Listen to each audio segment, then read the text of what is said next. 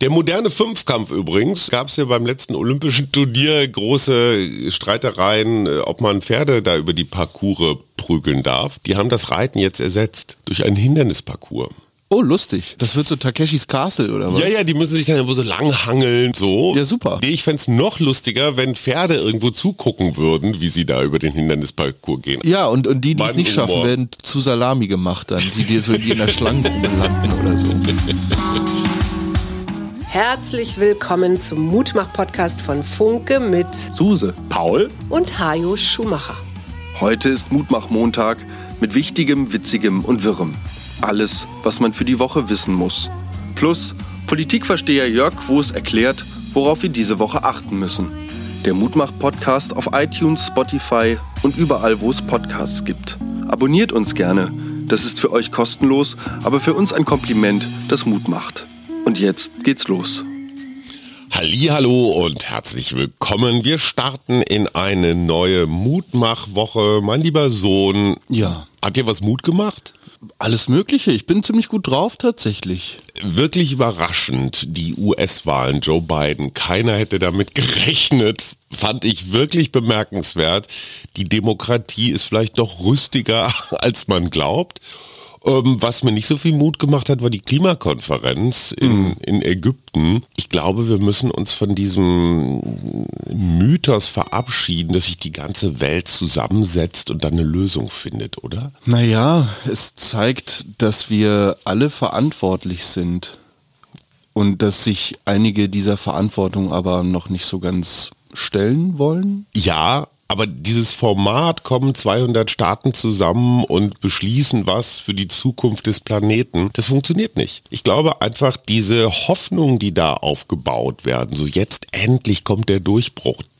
Pariser Klimaschutzkonferenz. Ich erinnere mich 2015, die ganze Welt jubelte auf, jetzt ist das Klima gerettet. Und Sharm el-Sheikh hat uns gezeigt, nee, das ist nicht so. Es gibt ganz viele Partikularinteressen, jedes Land hat so seine eigene Agenda die, die wenig CO2 produzieren, sagen, hey, Industriestaaten, fangt ihr doch mal an. Die Industriestaaten sagen, nee, geht nicht, wir brauchen ja die viele Wirtschaft. Also es, äh, ich finde, es war so eine Legitimation für die letzte Generation. Auf jeden Fall. Und ich erinnere gern an unseren kleinen Disput, den wir im Sardinienurlaub hatten, als wir vom Strand zurückgingen und ich darauf aufmerksam machte, dass so in, im Strandbewuchs jede Menge so Plastik sich verfangen hatte. Da meintest du, ja, das sei blöd, aber es ist immer noch nicht so kacke wie irgendwo anders. Und dann habe Oh ich ja, gesagt, okay. naja, aber das ist ja auch irgendwie beknackt, immer nach unten zu vergleichen. Und willst du jetzt endlich mal dein Handy muten oder wollen wir Nein, das ist Jörg Quos, der gerade seine, ähm, seine Takes schickt, die wir gleich einbauen. Ach so, sorry, es wird hier, äh, ist natürlich alles live. Natürlich. Live aufgezeichnet. Ich glaube, dass es einfach darum geht, nicht mehr zu vergleichen, sondern anzufangen. Mhm. Ja, aber ich sag ja, die letzte Generation wird vielleicht irgendwann mal in den Geschichtsbüchern stehen als Initialzündung einer Bürgerbewegung, weil Klimakonferenzen sind es nicht. Egal, würdest du Logo-Pullover von Aldi oder Lidl tragen? Ja. Würdest du Sneaker zur Reparatur geben? Ja. Findest du, dass Niklas Füllkrug ein äh, Stoßstürmer ist, der uns zur WM schießt? Kein Kommentar. Kennst du Wolf Schneider? Kein Kommentar. Findest du, dass Depression Lifestyle ist? Kein Kommentar. Okay, ich merke schon, ich habe richtig viele Themen, zu denen du nichts zu sagen hast. Mir hat ein ganz junger Mensch gestern Abend erzählt, es gäbe ein Format auf YouTube, wo irgendwelche Influencer und Gamer sich eine Woche lang irgendwo einschließen und Dinge zusammen machen. Hat eine gigantische Abrufzahl, drei, vier Millionen. Weißt du, wovon ich rede? Naja, es gibt diese Camps auf jeden Fall, von denen ich mal gehört habe.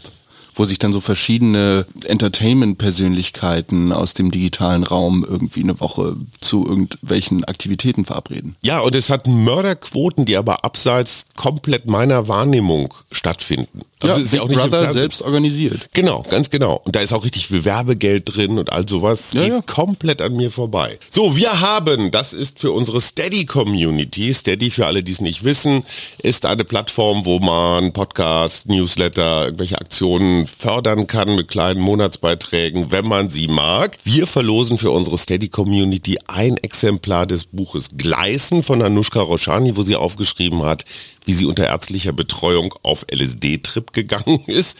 Die Verlosung machen wir als Cliffhanger ganz am Ende. Wir wünschen übrigens dem äh, treuen Steady-Mitglied Werner gute Besserung, die Grippe. Du hast mich noch gar nicht gefragt, wie es meinen Bandscheiben geht. Nee, habe ich noch nicht. Das wollte ich jetzt nicht on air machen, aber kann ich auch gerne. Bin seit drei Tagen schmerzfrei ohne Schmerzmittel. Also ich bin Aha. off Pharmaka. Ja. Das finde ich schon mal ganz gut. Auf jeden Fall. Äh, mit aller Vorsicht, weil es schwierig zu äh, erklären ist, aber ein kleiner Bandscheibenvorfall Lendenwirbel, ein kleiner Bandscheibenvorfall Halswirbel. Die sitzen ungefähr einen Meter auseinander und die Orthopäden sagen, die haben nicht so viel miteinander zu tun. Und dass die gleichzeitig reagieren, statistisch sehr, sehr unwahrscheinlich. Der einzige gemeinsame Grund könnte tatsächlich eine Covid-Spätfolge sein, was man häufiger mal hört, gerade Omikron geht auf Rücken. Wir haben noch vor ein paar Monaten über Long- und Post-Covid geredet und wir dachten auch, wir kennen nur Leute und wissen gar nicht so richtig, was das ist. Jetzt bin ich selber so ein vermutetes Opfer. Hast du irgendwelche komischen Körperreaktionen, wo du sagen würdest, es könnte mit Covid zusammenhängen? Nee, ich glaube, das kommt alles von selbst zugeführten Situationen. Also auch von der Selbsterzählung her, ich mich im November müde fühle, was nicht ungewöhnlich ist, kann ich das auf Covid schieben. Wenn ich irgendwie keinen Bock habe aufzustehen, kann ich das auf Covid schieben. Das Thema ist echt noch nicht vorbei. Auf jeden. Und es zeigt auch tatsächlich, wie komplex die psychische, physische und dahingehend Gesundheit eines Menschen in der Gesellschaft irgendwie zusammenhängen. Wie dann auch die Umstände in der Pandemie dazu führen können, dass manch einer sein Leben nochmal vollkommen neu betrachtet hat. Was mir Mut gemacht hat, war eine Meldung, die ich im Berliner Fenster, dem Nachrichtendienst der BVG, aufgeschnappt habe. Was man in der U-Bahn sieht. Genau, es soll ein vergünstigtes Kulturprogramm für Jugendliche ins Leben gerufen werden, ab 18, was wiederum vergünstigten Eintritt in Museen, Ausstellungen, ähm, das gesamte Berliner Kulturprogramm ermöglicht mit einem Umfang von 100 Millionen Euro. Und das finde ich ist auf jeden Fall the right incentive. Hat dich jemals ein Eintrittspreis davon abgehalten, Kultur zu konsumieren? Ich berufe mich auf die Folge mit Tristan Hawks. Die am kommenden Mittwoch kommt. Es ist eine öffentliche Hinrichtung. Zwei bösartige Millennials stürzen sich auf einen gutmeinenden Boomer. Genau. Der bin ich Wir übrigens. zerfleischen ihn. Ganz kurz nur dazu, ich habe echt viel gelernt über euch. Ohne Quatsch. Ich habe auch tatsächlich eine ganze Menge gelernt, auch nochmal beim Schneiden und so weiter und so fort. Echt eine gute Folge. Was ich eigentlich nur sagen will, ist, dass ich denke, dass der Preis immer eine Rolle spielt. Aber du wärst doch nicht häufiger in die Nationalgalerie gegangen, wenn da freier Eintritt am Donnerstagabend wäre, wie es in Amerika üblich ist. Naja, also ich habe mich schon ein bisschen umgeguckt, als ich irgendwie 12 Euro für Okay. das Museum für Fotografie ausgegeben habe und weiß nicht, die Helmut Newton Foundation, ja, der kam aus Berlin, die hat ja auch ihre Berechtigung, aber irgendwie so viel Neues entdecke ich da nicht mehr. 12 tatsächlich. Euro finde ich echt sportlich. Das ist steil. Was mich echt irritiert hat, auch das habe ich wieder nicht mitgekriegt, gut, dass man Zeitungen liest. Casey Hummels in ihrer Kernfunktion, glaube ich, Influencerin, nebenbei auch noch äh, Fußballergattin, Ja. hat so ein Dreitagescamp organisiert unter so einem Mental Health Ansatz, so äh, bleib, bleib geistig, seelisch gesund. Und das war wohl eine ganz gespenstische Kombination aus Sponsoring und Wellness und Zeug. Und es scheint unter Influencerinnen jetzt in Mode gekommen zu sein, dass man depressive Verstimmungen hat und sich auch dabei filmt. Und viele Kritiker sagen, das ist eine quasi Verharmlosung, eine konsumistische Instrumentalisierung seelischer Krankheiten. Weil dann kommt sofort der Sponsor und sagt, ha, wenn du dieses Rosenblütenbad und dann bist du hinterher wieder frei von deinen Depressionen. Total. Dass seelische Krankheiten jetzt auch in diesem riesengroßen Lifestyle-Selbstdarstellungsmarkt instrumentalisiert werden, ich finde es erschreckend, ehrlich gesagt. Vollkommen. Es ist tatsächlich in Mode, sich therapeutisch betreuen zu lassen. Meine Generation, wir reden eher darüber, für was warst du noch nicht in Therapie, während es, ich das Gefühl habe, dass es in eurer Generation eher so ein bisschen immer noch als Stigma und Krankheit betrachtet wird. Ja, dass als man Schwächezeichen, Genau, ein, mhm. eingesteht, dass da wirklich irgendwas mit, mit einem falsch ist und man sich da jetzt professionelle Hilfe suchen muss. Ich sehe das Ganze sehr kritisch. Ich bin froh, dass ich mich mit diesen Thematiken in der Schwere, in der sie manche Menschen betreffen, nicht auseinandersetzen musste. Mhm. Und ich finde, dass gleichzeitig überträgt sich das auf so ganz, ganz viele Trends irgendwie, dieses Ausschlachten von irgendwas, sobald mhm. es irgendwie so Mode wird. Kannst du mir kurz erklären, für deine Generation, glaubst du, dass die ganzen Menschen, die sich Hilfe suchen, ernste Probleme haben oder aber führt der Hype dazu, dass sich jeder, jede so intensiv anguckt, bis er oder sie findet, oh ja, da habe ich auch was. Also möchte man dazugehören zu den überforderten, verängstigten Menschen? Ich glaube, dass dieser Hype im Zusammenhang mit der Pandemie dazu geführt hat, dass sich unglaublich viele Menschen ihr Leben einmal angeguckt haben, ihr mhm. Sein, so einen Schritt zurück machen konnten aufgrund der Entschleunigung, aufgrund der Pandemie, dann festgestellt haben, hm, vielleicht bin ich doch gar nicht so glücklich in dem Hamsterrad, was ich mir hier selbst gezimmert habe. Ist das nicht die Geschichte ich, der Menschheit? Ja, klar, auf jeden Fall. Ich denke halt, dass das so eine Neubesinnung bei vielen ausgelöst hat mhm. und bei vielen aber halt auch eine Sinnkrise, sich zu fragen, wohin jetzt eigentlich, was mache ich hier gerade eigentlich? Warum? Genau. Die ganz schreckliche Nachricht dieser Woche, so viel zum Thema Mut machen. Es gibt ein, ein Forscherteam von Psychologen, das hat herausgefunden, warum der Mensch eben doch nicht so gut darin ist, aus Fehlern zu lernen. Mhm. Das ist ja im Bullshit-Bingo auch gerade von Eltern immer ganz gern genommen. Ne? Fehler darfst du einmal machen, wenn du was draus lernst. Ne? Mhm. Nicht wiederholen. Ganz offenbar ist das zentrale Problem, dass Menschen nicht als doof empfunden werden wollen oder sich auch selber nicht eingestehen, dass sie einen Fehler gemacht haben und deswegen immer versuchen, die Fehler zu kamouflieren oder zu erklären. Mhm. Das heißt, um aus Fehlern zu lernen, muss man ihn sicher schon mit einer gewissen Brutalität vor Augen Erstmal, halten. Genau. Mhm. So, dieser Prozess wird aber offenbar von unseren Selbstschutzmechanismen verhindert. Deswegen kommst du gar nicht erst dazu, dir den Fehler hart einzugestehen und dann zu ändern. Ich möchte mit der Waffe der Selbstreflexion antworten. Nein. Doch. Ich habe eine Theorie. Kennst du das, wenn man das Gefühl hat, über der Stadt liegt so ein Launennebel? Es ist, alle haben irgendwie so die gleiche mhm. Stimmung. Mhm. Es ist vielleicht so eine, entweder so ein bisschen traurig, manchmal auch so ein bisschen aggressiv, angespannt. Kenne ich aus dem Straßenverkehr. Ich habe so. manchmal so Tage, wo ich mir denke, boah, sind die Leute aggro. Genau. Und ich denke nämlich, dass sich genau diese Stadtlaunen über den Verkehr übertragen. Du meinst, der Verkehr ist quasi so eine Art damit geht es irgendwo los. Transmitter oder, genau. oder Hinweis. Irgendwer ist spät dran oder hatte Streit mit irgendwem oder ist schlecht drauf oder so und es geht irgendwo los morgens und dann macht so bing, bing, bing, bing, bing, der eine ist dann angefressen, ist der andere so angefressen. So Dominosteine. Total. Und das macht dann so ta, ta, ta, ta, ta, ta. Das geht dann irgendwie über die Stadtautobahn, pflanzt sich das dann durch alle Bezirke fort. Aber das ist ja wie diese Chaos-Theorie, so der Flügelschlag eines Schmetterlings kann den Tsunami am genau. anderen Ende der Welt. Aber reicht dann deiner Meinung nach eine misslaunige Person, die sozusagen alle anderen blitzinfiziert oder sind es mehrere? Oh, das ist eine gute Frage. Da müsste ich mir jetzt so ein Team von Experten zusammensuchen in verschiedenen dieser Verkehrsüberwachungstürme. Wie bewertest du eigentlich die US-Wahlen, mein Lieber? Jetzt hat sich ja jetzt rausgestellt, dass die Demokraten den Senat nicht verloren, sondern tatsächlich sogar gewonnen haben, mhm. was vorher für völlig ausgeschlossen gehalten wurde. So viel zur Frage, was machen Demoskopen eigentlich beruflich? Was für Lehren ziehst du aus dieser Wahl?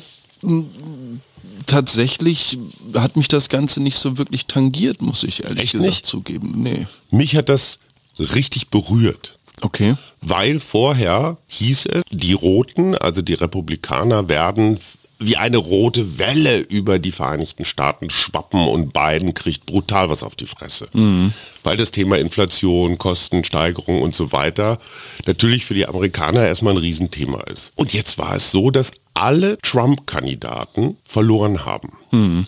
Und die Republikaner sich jetzt auch endlich mal die Frage stellen, wollen wir uns immer noch zur Geisel dieses Karotin gefärbten Monstrums machen? Mhm.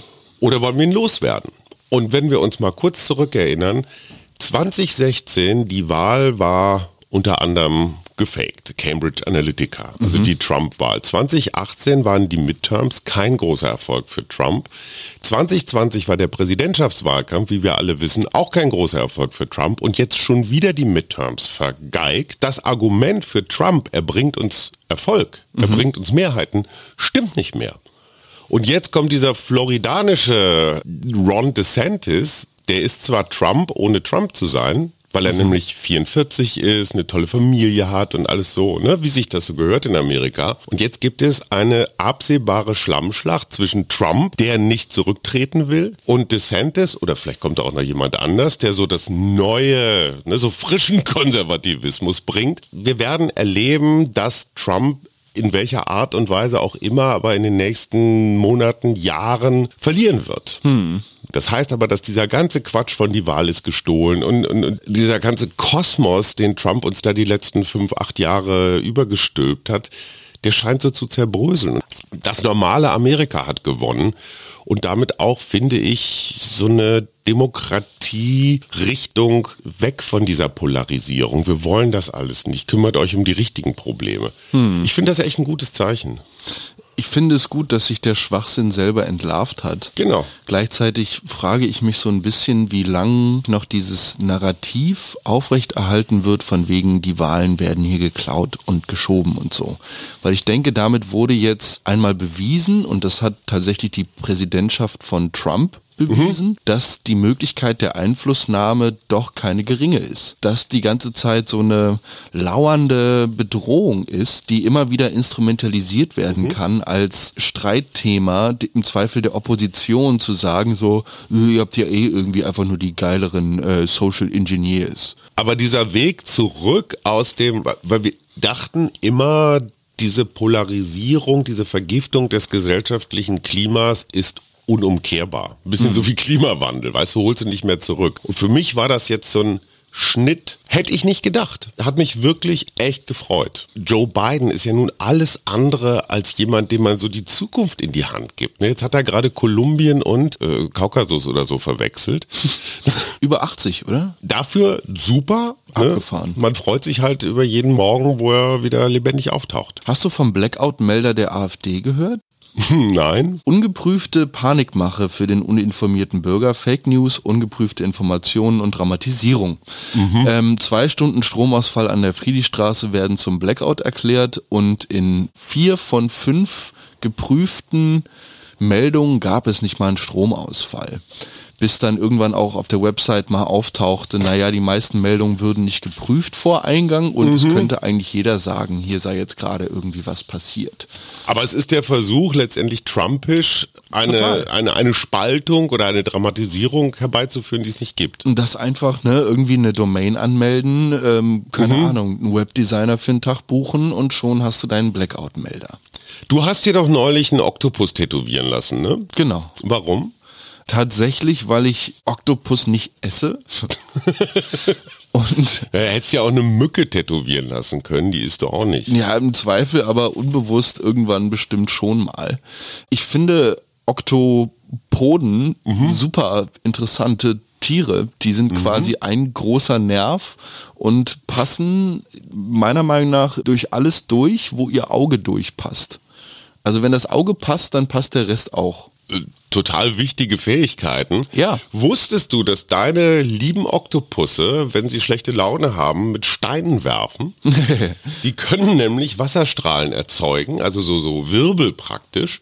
Und wenn da Muscheln, Steine, Sand reinkommen, dann können die damit schießen. Und äh, australische Forscher haben festgestellt, dass die Oktopoden eben nicht nur nette Kerle sind, sondern gerade wenn andere des Weges kommen in ihr Revier, dann gibt's halt mal so eine Schlammregen, Muschelsteindusche. Dachte ich mir, solltest du wissen, als jemand, der den Oktopoden so verehrt. Also, dass die Australier so gezielt meine Lieblingstätigkeiten am Strand irgendwie herausfinden. Was ich vor allem interessant fand, war, dass die Hautfarbe abhängig vom, vom Gemütszustand ist. Nee, von der Wurfintensität. Wenn sie richtig dunkel sind, werfen sie fester. Ja. Wenn sie ein bisschen gefleckt sind und helle Stellen haben, dann spiel, Eher- spielen sie nur. Sag mal, Yuval Noah Harari. Ja, der hat so Bücher was? geschrieben. Ja, eins zum Beispiel Homo Deus. Das war vor ein paar Jahren der weltweite Super-Bestseller. Jetzt hat sich ein Team von Experten, also so Wirtschaftsinformatiker, haben sich dran gesetzt und das Buch mal so durchgeguckt im Hinblick auf, welche Theorien werden da eigentlich so nach vorne gestellt. Und die haben alle festgestellt, das ist nicht besonders frisch und nicht besonders originell. Das sind alte Weltbilder, so Menschen funktionieren nach Algorithmen und so. Die seien alle gar nicht mehr wissenschaftlich tragbar. Auf denen hat Harari sein ganzes Buch aufgebaut. Also wir erleben jetzt hier quasi Welter Precht in hundertfacher Konzentration. Auch da steile Behauptungen auf dünnen Thesen. Und bei Harari, der von der ganzen Welt angebetet wird, finde ich das schon echt Majestätsbeleidigung. 288 Textpassagen von Homo Deus wurden analysiert und für problematisch gehalten. Aua, was macht es mit dir als Schriftsteller, wenn du... Ich fühle mich erwischt. Das impliziert ja, dass da ein Fehlverhalten vorliegt oder irgendwie eine Scham oder irgendwas, für das du dich erwischen lassen könntest. Ich habe den Harari dafür bewundert, wie unglaublich viel Zeug der so präsent hat. Ich kenne das auch, wenn ich mich auf so ein Sachbuch stürze. Ja, dann suche ich mir immer so zwei, drei Thesen oder Vorbilder oder Menschen, an deren Weltbild ich mich dann so lang hangele. So, und wenn diese Thesen nicht stimmen oder wenn das Beispiel, das ich immer wieder bemühe, der Mensch funktioniert wie ein Computersystem oder so, wenn das nicht stimmt, ist natürlich das ganze Buch im Eimer. Und ich weiß nicht alles, was Wissenschaftshistoriker wissen, sondern glaub mir da nur so klassisch, eklektizistisch, glaub ich mir was zusammen. In dem Moment, wo jemand drauf guckt, der sich wirklich damit auskennt, wird er immer Schwächen finden. Gleichzeitig ein guter Journalist zu sein und gleichzeitig ein super, super faktensicherer Wissenschaftler zu sein, das geht fast nicht zusammen, weil der Journalismus gezwungen ist, zu vereinfachen und zusammenzufassen. Und insofern verstehe ich das Harari-Problem. Ich dachte, Harari hätte es fertiggebracht, gleichzeitig toller Wissenschaftler und toller Journalist zu sein. Ich finde es dann auch wieder sehr mutmachend und beruhigend, dass selbst diese Götter des Geschäfts auch ihre kleinen menschlichen Schwächen haben. Apropos Götter, diese werden ja demnächst in der Wüste, in Arenen gegeneinander antreten. Ja. Wie stehst du zu dieser WM? Ganz ehrlich, meine erste wahrgenommene WM war Argentinien, wo ein brutales Militärregime Zehntausende von Menschen verschleppt, eingeknastet und so weiter hat. Schon damals hätte man nicht spielen dürfen, wenn man die Katar-Moral zugrunde legt. Dann hätte man aber auch in Sochi keine Olympischen Winterspiele, in Peking nicht und, und, und. Also ich finde es richtig, dass wir drüber reden. Das allergrößte Problem ist, wenn unser Wirtschafts- und Klimaminister nach Katar fährt und sagt, pass mal auf, Emir, wäre ganz dufte, wenn du uns ein bisschen Flüssiggas gibst. Wo legen wir jetzt eigentlich unser moralisches Lineal an? Definitiv. An unserem Flüssiggas oder am Fußball? Mm, Ja, vielleicht ist es unentschieden oder Flip-Flopping. Ich glaube, dass wir den Scheinwerfer auf Katar richten und uns das Problem nochmal so von allen Seiten angucken, das ist wichtig. Es gibt so viele Podcasts und Dokumentationen und Geschichten, wie Katar funktioniert. Ich glaube, wir lernen alle erstmal eine ganze Menge und bei der nächsten Vergabe, Halleluja, sind wir vielleicht ein bisschen schlauer. Vielleicht sind wir auch hier gerade wieder an so einem Punkt wie beim Klima auch. Vielleicht ist die WM, Olympia, diese Großveranstaltung, vielleicht ist das einfach auch aus der Zeit. Oder? Ich Niklas Füllkrug. Ja, Ja. Der, der zum Sieg schießen soll oder wie? Naja, das ist halt der Stürmer von Werder Bremen, Ja. die gerade erst wieder aufgestiegen sind, der in der zweiten Liga schon ganz gut war. Bei vielen sagt man immer, ja, zweite Liga, das hat ja nichts.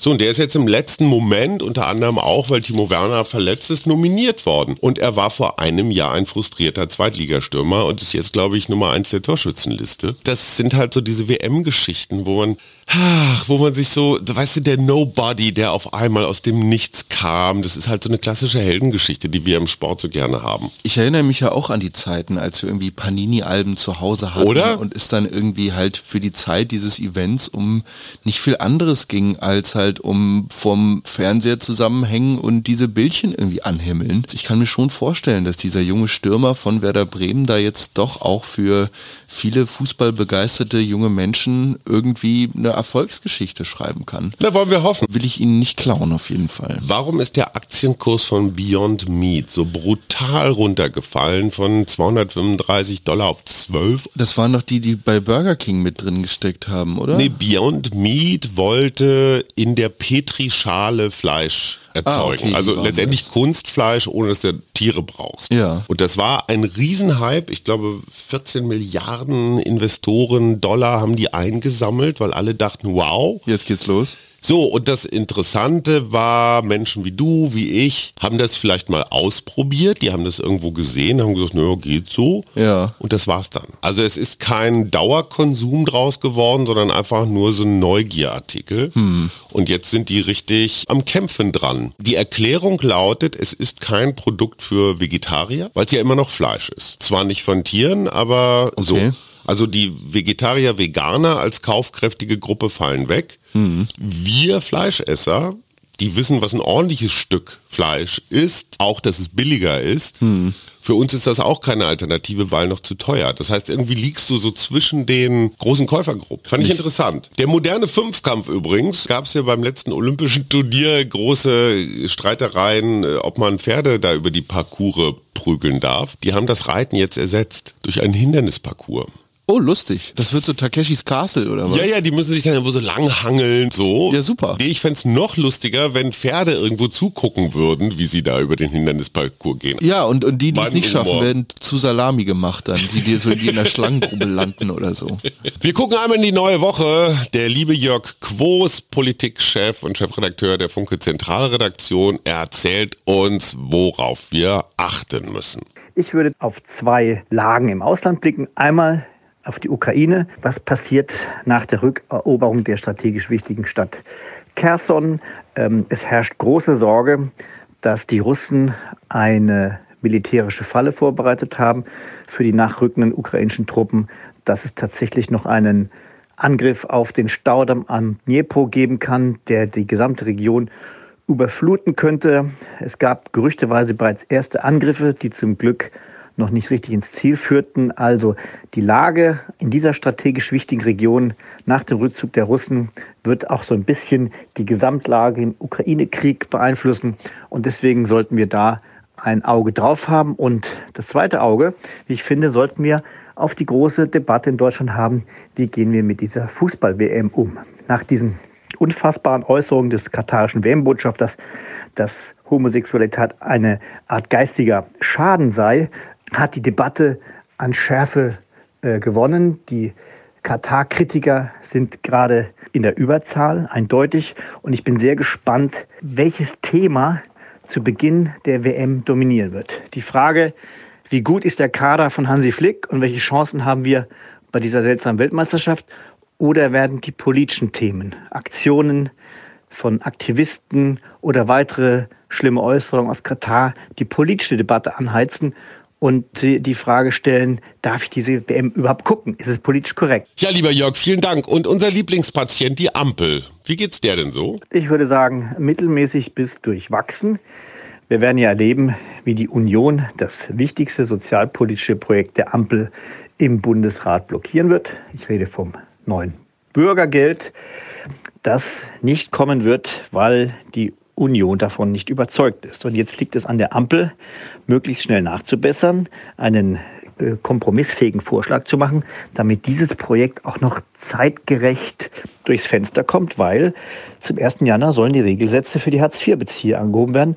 Und wenn das nicht passiert, wäre das eine schwere Niederlage und ähm, es wäre zu einfach, all das nur der Union dann als Fehler zuzuweisen. Also die Performance der Ampelkoalition und ihr Standing hängt ganz stark davon ab, wie sie jetzt, wie schnell sie das Bürgergeld umsetzt und wie viel von dem, was sie für das Bürgergeld geplant hat, dabei am Ende übrig bleibt. Das war Jörg Quos, der Politikchef der Funke Mediengruppe. Lieber Jörg, vielen Dank. Ich wünsche dir eine schöne Woche. So, und Paul zieht jetzt aus den ganzen vielen Einsendungen, die Ja. das Buch Gleißen von Raschel, raschel, raschel. Anushka Roshani Und haben ich wollen. ziehe Bettina. Welche Bettina das ist, weiß ich jetzt nicht genau. Suse hat es im Griff. Liebe Bettina, herzlichen Glückwunsch. Vielen Dank an alle anderen, die mitgemacht haben. Wir verlosen übrigens noch ein Buch und zwar Die WM und ich. Weißt du, wer das geschrieben hat? Ah, den kenne ich tatsächlich. Ja, Gerhard Waldherr, alter Kollege. Wir haben uns bei der Süddeutschen kennengelernt in den 80er Jahren und er gehört zur kleinen Zahl deiner Onkels, die nicht zur Familie gehören. Genau, Onkel Waldo. Onkel Waldo hat Die WM und ich geschrieben und, und das ist deswegen wichtig, weil wir uns, deine Katar-Frage traf genau den Punkt, über die WM-Zeit helfen werden, indem wir weniger über Katar reden, sondern über diese kollektiven nostalgischen Momente, so das Wembley-Tor oder die Hand Gottes.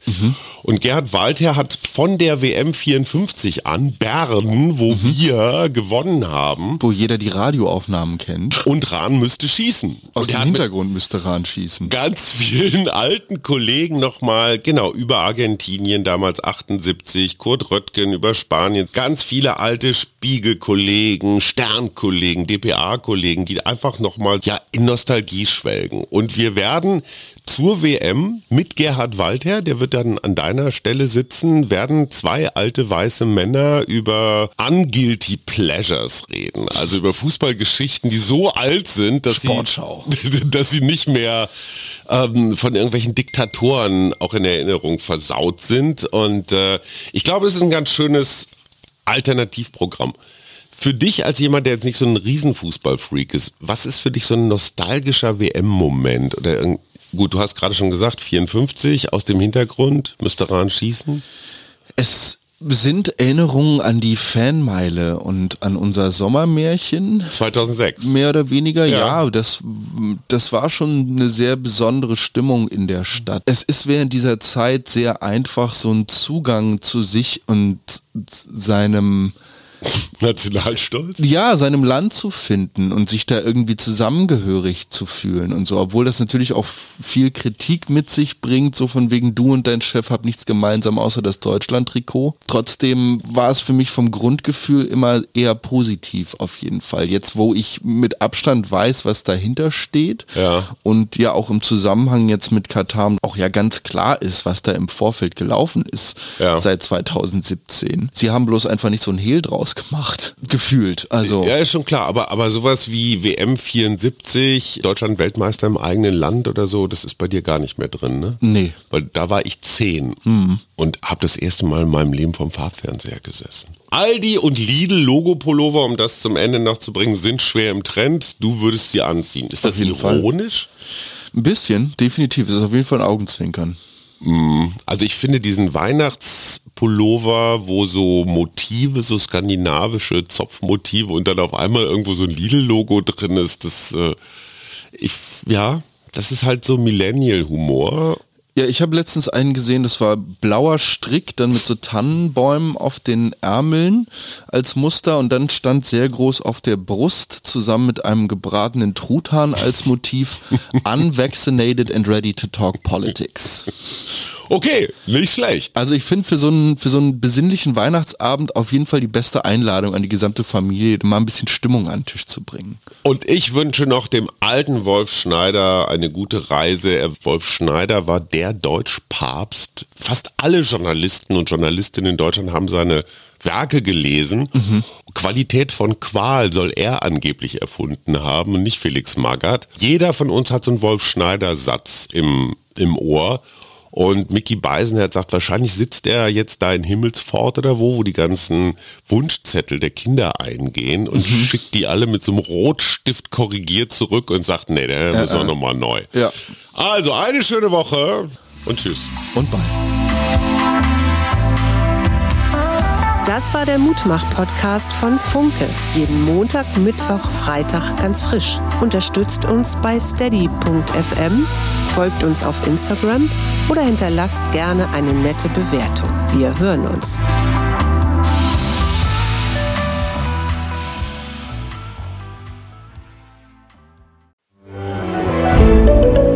Ein Podcast von Funke.